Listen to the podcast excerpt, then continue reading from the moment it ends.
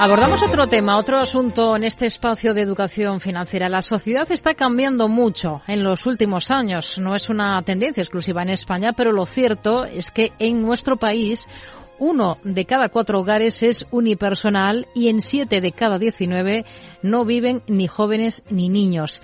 Y es que mm, este, en este contexto es en el que estamos observando un auge de los testamentos solidarios. ¿Qué son exactamente? ¿En qué se diferencian de los tradicionales? ¿Qué ventajas pueden llegar a tener?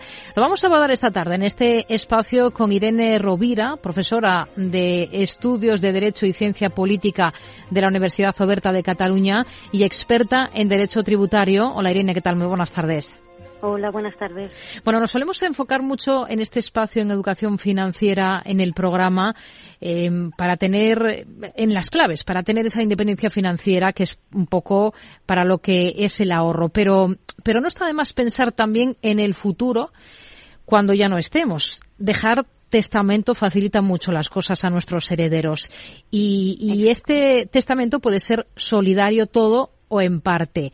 ¿Qué es un testamento solidario y qué lo diferencia de un testamento al uso? Pues eh, em, a grandes rasgos, un, testamento solidario es simplemente que parte del patrimonio del causante, de la persona que hace el testamento, se deja a entidades eh, sin finalidades lucrativas. Es decir, que, persiguen pues fines de interés general, como pueden ser eh, la defensa de los derechos humanos, educativos, culturales, científicos, sanitarios, una ONG. Y lo que los caracteriza es esto, que la persona que instruye el testamento decide que parte de su patrimonio o todo su patrimonio pase a dicha finalidad, a esta entidad. Si lo designa, sí.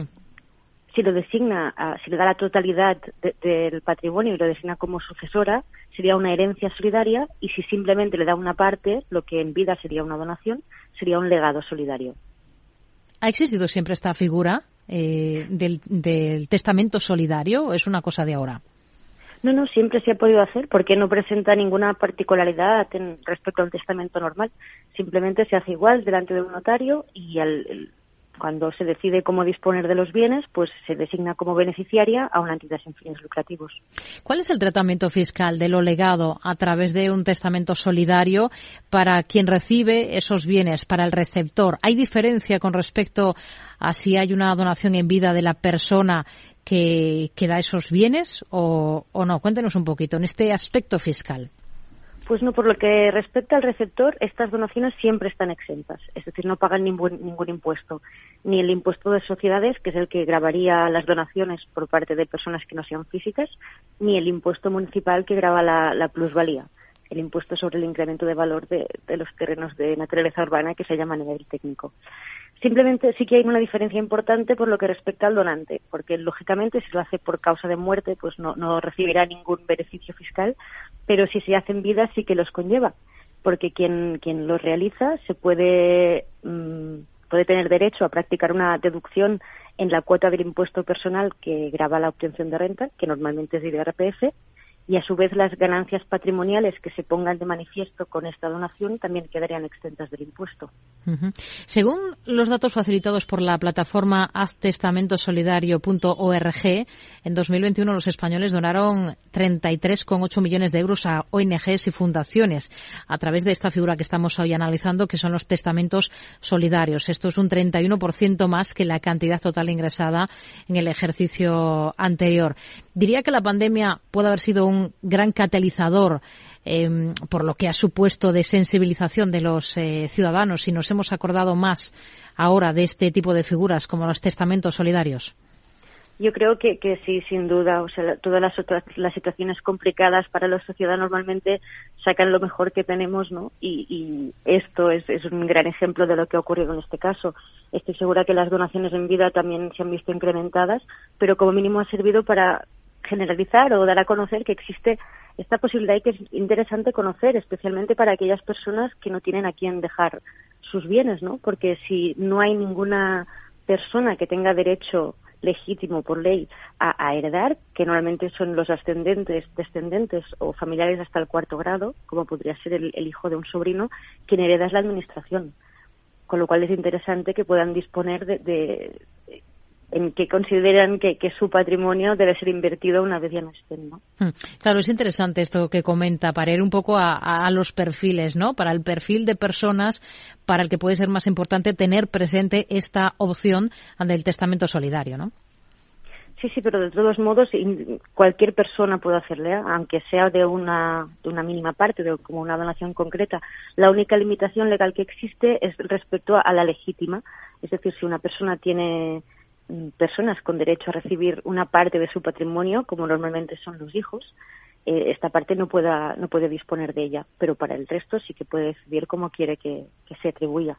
O sea que no se puede desheredar, digamos, a los herederos, en este caso hijos, por ejemplo, en caso de que los haya, para que ese 100% de tu patrimonio eh, eh, se designe a una fundación, a una ONG, ¿no? No, las causas para eh, desheredar están previstas por la ley, son, son muy, muy concretas, pero si no ha ocurrido este caso, eh, dos tercios del patrimonio del causante deben ir sí o sí para las personas con derecho a legítimo, con lo mm. cual únicamente podría disponer de una tercera parte libremente. Mm.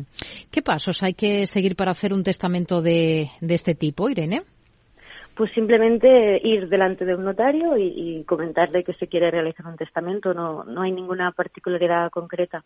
Y es muy importante tener esto en cuenta porque la verdad es que si, si no hay testamento se tiene que abrir lo que se denomina una asociación intestada y, es, es muy complicado y costoso para, para los herederos mm. porque es, es, largo de tiempo, hay que abrir un procedimiento, tiene que decidir un juez cómo se tiene que otorgar, sin embargo los impuestos se tienen que pagar una vez fallecido el causante a lo largo de seis meses, con lo cual probablemente aún no se sabe quién los va a recibir y si pueden proceder eh, beneficios en función del parentesco, por ejemplo, que podría tener el, receptor, con lo cual merece mucho la pena tenerlo en cuenta, ya sea solidario o no, que, que se hagan en vida. Hmm. ¿Cuánto cuesta hacer testamento?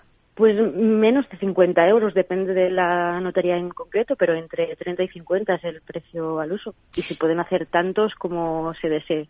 Es decir, cada vez que se hace uno nuevo, se anula la anterior y no hay ningún tipo de problema. Hmm. Bueno, pues nos quedamos con ello hoy con esta figura concreta del testamento solidario. Irene Rovira, profesora de Estudios de Derecho y Ciencia Política en la Universidad Oberta de Cataluña y experta en Derecho Tributario. Gracias por participar con nosotros en este espacio de educación financiera aquí en Mercado Abierto, abierto y hasta una próxima. Muy buenas tardes. Muchas gracias a vosotros. Un placer. Buenas tardes.